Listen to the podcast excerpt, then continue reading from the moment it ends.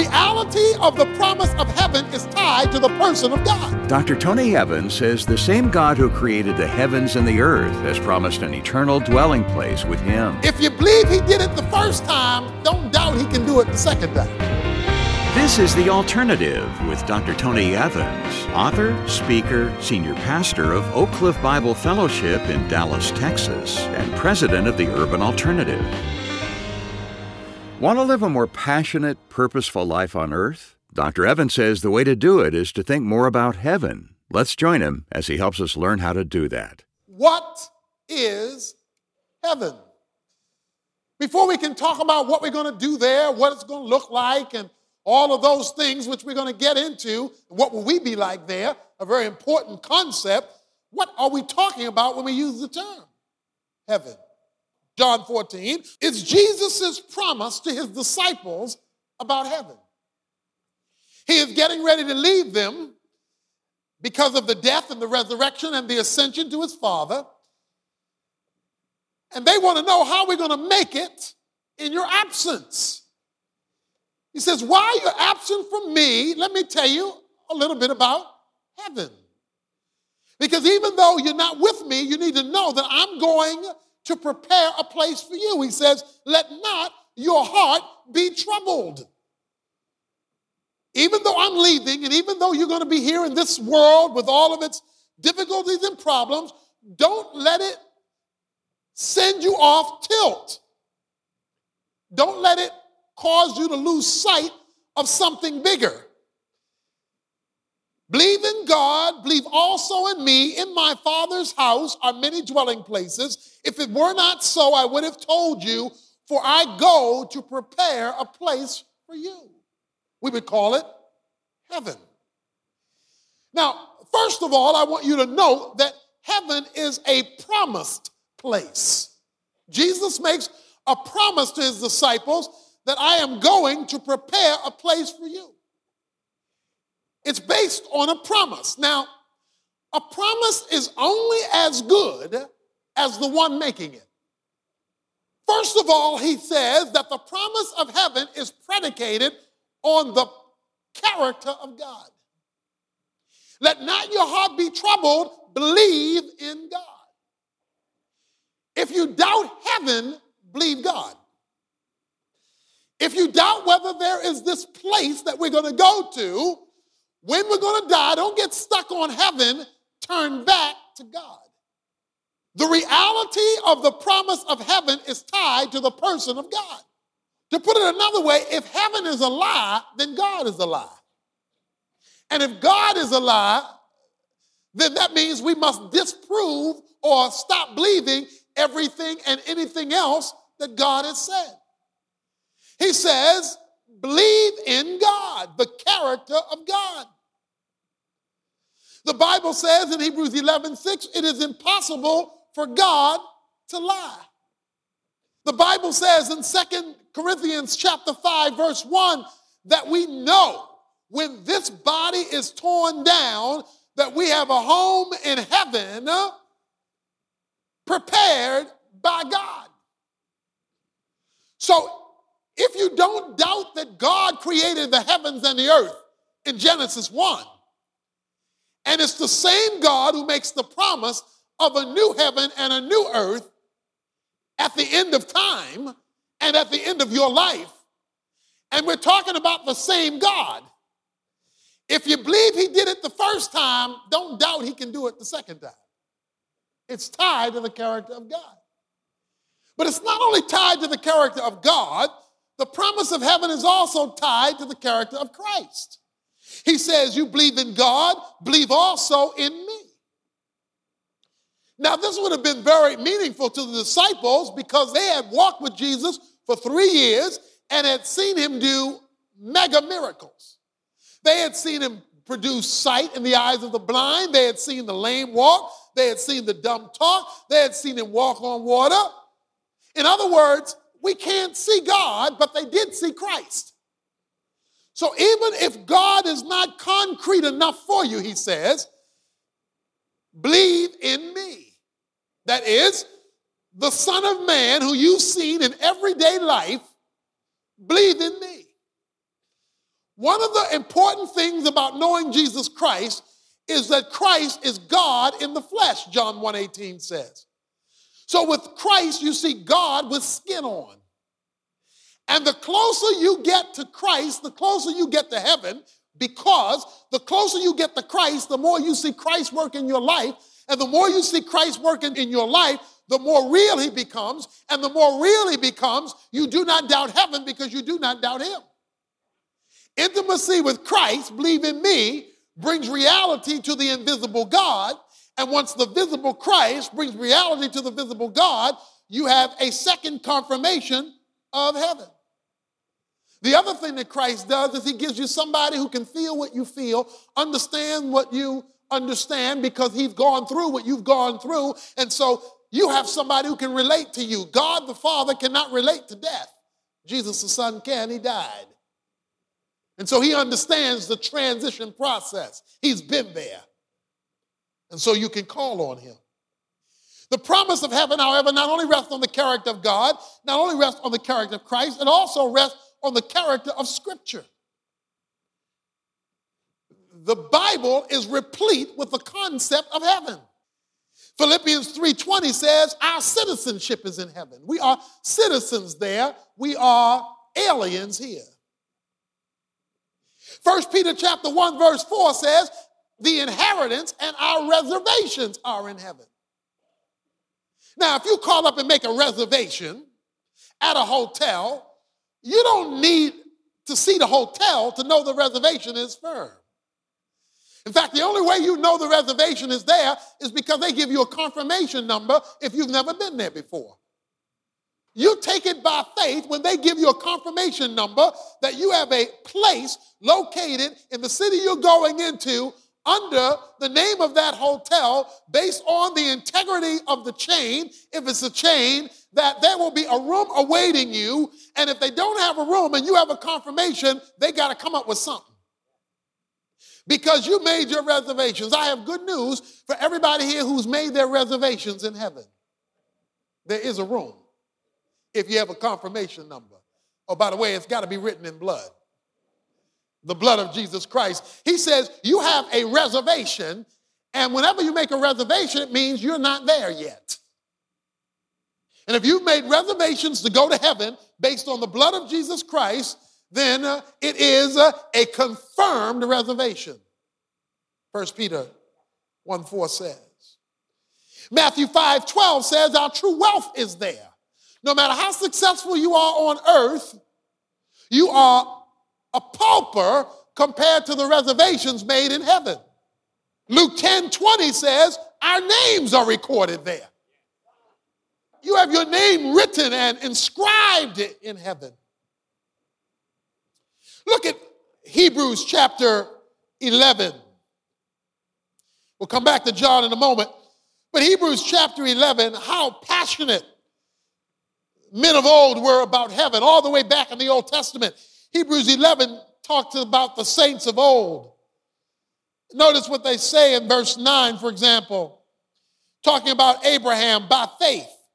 He lived as an alien in the land of promise, as in a foreign land, dwelling in tents with Isaac and Jacob, fellow heirs of the same promise, for he was looking for the city which has foundation, whose architect and builder is God.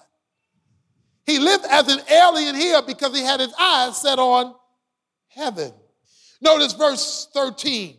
And all these died in faith without receiving the promises, having seen them and having welcomed them from a distance, and having confessed that they were strangers and exiles on the earth. And those who say such things make it clear that they are seeking a country of their own. And if indeed they had been thinking of that country from which they went out, they would have had opportunity to return. And as it was, they desired a better country that is a heavenly one. Therefore, God is not ashamed to be called their God, for he has prepared a city for them. The Old Testament saints live on earth with sights in heaven. And when you become passionate about heaven, you'll be fulfilled in history. The reason why we're unhappy on earth is because we don't have a view of heaven. A view of heaven doesn't mean, as I said, you're morbid, you want to die, you think about death all the time. It means just the opposite. It means you're thinking about life all the time. Because heaven is pulsating with life. So to be passionate about heaven is to be fulfilled while you wait to go there. To be passionate about earth is to be unfulfilled while you're waiting to go to heaven. If you want to enjoy earth, think about heaven. Learn about heaven. For the great saints of old were passionate about heaven as they lived on earth. Dr. Evans will continue unwrapping our look at heaven when he continues in just a moment. First, though, what you're hearing today is part of Tony's five message series, The Afterlife Glimpses of Heaven and Hell. It covers all your biggest questions about what's out there beyond the grave, gives you a biblical look at what eternal life is all about, and describes the kind of faith you need to get it. Right now, we're offering the complete Afterlife series on CD or digital download, along with a companion study guide as our thank you gift when you make a contribution to help support Tony's ministry. And as a special bonus, if you contact us right away, we'll also include a copy of Divine Disruption. In this book, from Dr. Evans and his grown children, they share the raw emotions they felt and the tough questions they asked following the passing of Lois Evans. They also explore ways to keep faith from crumbling and how to keep moving forward when grief and pain make it hard to even breathe. Again, the Afterlife series, study guide, and the Divine Disruption book are all yours with our thanks when you make a donation online at tonyevans.org or call our resource center day or night at 1 800 800 3222. That's 1 800 800 3222. Well, Dr. Evans will come back with more of today's message right after this. These days, everything seems more expensive. At the Tony Evans Training Center, we go against the grain to bring you education on the Word of God. That's why we're lowering our monthly fee. Our users are just as excited as we are. Susan says, I've been looking for a personal pace study, and TETC is an answer to my prayers. Today's reduced subscription announcement was confirmation to dive in and do it. Visit TonyEvansTraining.org to subscribe today and explore the kingdom. So, the first thing is that heaven is based on the integrity of God the Father, God the Son, and the scriptures, which were authored and coded and inspired by God the Holy Spirit. The second thing I want to say about heaven is that not only is it a promised place, heaven is also a particular place. He says, I go to prepare, verse 2 of John 14, a place for you. You're not out there floating in never, never, nothing land. Oftentimes, you read in the Bible, the word heaven always or regularly has an S on it, to the heavens. Because there's not one heaven, there's not two heavens, there are three heavens in the Bible. The first heaven is the atmospheric heaven, or the realm in which man lives, the realm where we can breathe oxygen, the realm of the clouds. The second heaven is the stellar or planetary heavens. You would call it outer space, where the planets are, where the galaxies are. That's huge. That's where the angels operate from. And then there is the third heaven, which is what we refer to when we talk about going to heaven, and that is the dwelling place of God. When Jesus ascended after he rose from the dead, he had to go to all three heavens. He had to go through the first heaven, the atmosphere, out through the second heaven, the planets, the stars, and into the third heaven to be with his Father and sit at his right hand into the very presence of God. When Jesus Christ arose, he did not go nowhere. He went somewhere. If I tell you I'm going to LA, I'm going somewhere. If I tell you I'm going to San Francisco, I'm going somewhere. Heaven is a place. I go to prepare a place for you. Our Father who art in what? Heaven. Matthew 10, 32 and 33 talks about the fact that when you and I go, that Jesus Christ won't deny us before our Father who is in heaven. Isaiah 63 15 and 57 15 says that God has a dwelling place on high in heaven. You say, well, how can I relate to that? I, I don't know how to grab heaven when I'm dealing with this kind of being. So, what God has done is He's given you a snippet of heaven. And that's why in the Bible you see the reference to a city, the capital of heaven, downtown heaven. All of heaven is not described for us in the Bible, it's too big. So, what God has given us is one city so that you can understand from the one city what the rest of heaven is like. That's why we read men looked for a city. That's because we can relate to a city. We can't relate to even the whole world almost. Nevertheless, all the heavens, all the things that have been created. So the Bible has given us a snippet by telling us about one city. Look at Revelation 21. Revelation chapter 21, verse 10. And he carried me away in the spirit to a great and high mountain and showed me the holy city, Jerusalem, coming down out of heaven from God. Having the glory of God, her brilliance was like a very costly stone, as a stone of crystal clear jasper. Let me read verse 23. And the city had no need of the sun or of the moon to shine upon it, for the glory of God had illumined it, and its lamp is the Lamb. Now, this is the capital of heaven. We see it coming down out of heaven because it's not all of heaven, it's just the capital of heaven. But it will let you know what the rest of heaven is like. Now, we won't get into that, but you can read it if you want. But this is a spectacular place. You have never seen anything like what you're going to describe. In fact, when Ezekiel tried to describe it, he couldn't come up with the words. All he saw was lights flashing, wheels turning. It was beyond his ability to even come up with the right language to describe this place. When Paul went there, the uh, only Christian who God ever took there physically and brought back to talk about it, says that when he saw that, he saw things that were unlawful to even speak of. Third thing about heaven is that heaven is not only a promised place and a particular place, it is a paternal place. Verse 2 says, In my father's house. Heaven is a family affair.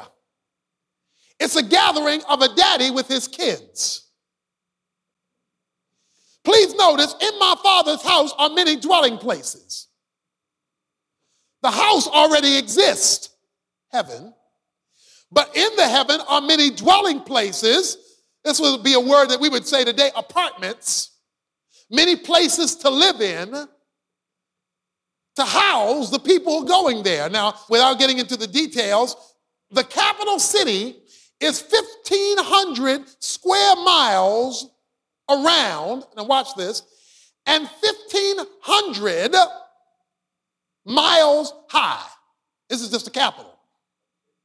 1,500 square miles around, 1,500 miles high, with levels of streets going up and out, enough room in the capital city, the New Jerusalem, to house billions of people because the city is not just out, the city is out and up. You know how high 1,500 miles are? One city is the size, the New Jerusalem, of almost half of the United States. That's just the ground and it is that much high. So that there are layers in heaven with see through streets. See through streets. No concrete, no tar, see through streets. What he wants you to do is just see one city to let you know that this is a staggering place with many dwelling places, and he calls it the Father's house. Now, there are two important factors to know that it's the Father's house. Number one, it's a family issue Only the kids get to live here because it's the father's house. If he's not your father, you don't get in this house. The second thing is that the house reflects the character of the daddy who lives there because it's the father's house. So the father is going to make the house conducive to himself. God can do anything he wants to do whenever he wants to do it. So can you imagine that house? My heavenly father is eternal in nature. If you have limited information about God, you'll have limited appreciation for heaven right now because you don't know daddy.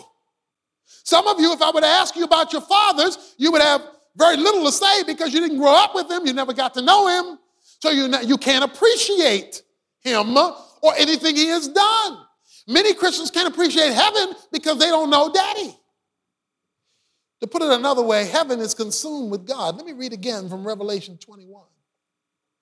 Heaven is consumed with God. Revelation 21 says these words.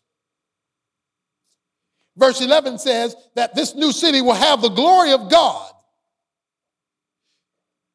Verse 22 says, And I saw no temple in it, for the Lord God, the Almighty, and the Lamb are the temple. There are no churches in heaven because heaven is one big church. Isaiah, when he looked up and he saw heaven in Isaiah 6 1 through 3, saw the consuming presence of God. Heaven is where the glory of God shines unabated. It is where God fully expresses himself unhindered by sin. Every day you see a beautiful day, you say, This sure is a gorgeous day. Well, guess what? On the best day that you see, it's limited beauty because one, it's hampered by sin, and two, God works through other agencies. He works through the sun to give you sunshine. He works through the moon to give you light at night. He works through other agencies. Not so in heaven. In heaven, since there won't be any sin, there won't be any blockage of beautiful days. So the best day you've ever seen will be like the rain and darkness outside compared to what a day will look like in heaven. And since there's no night there, all the weather will be the same all the time.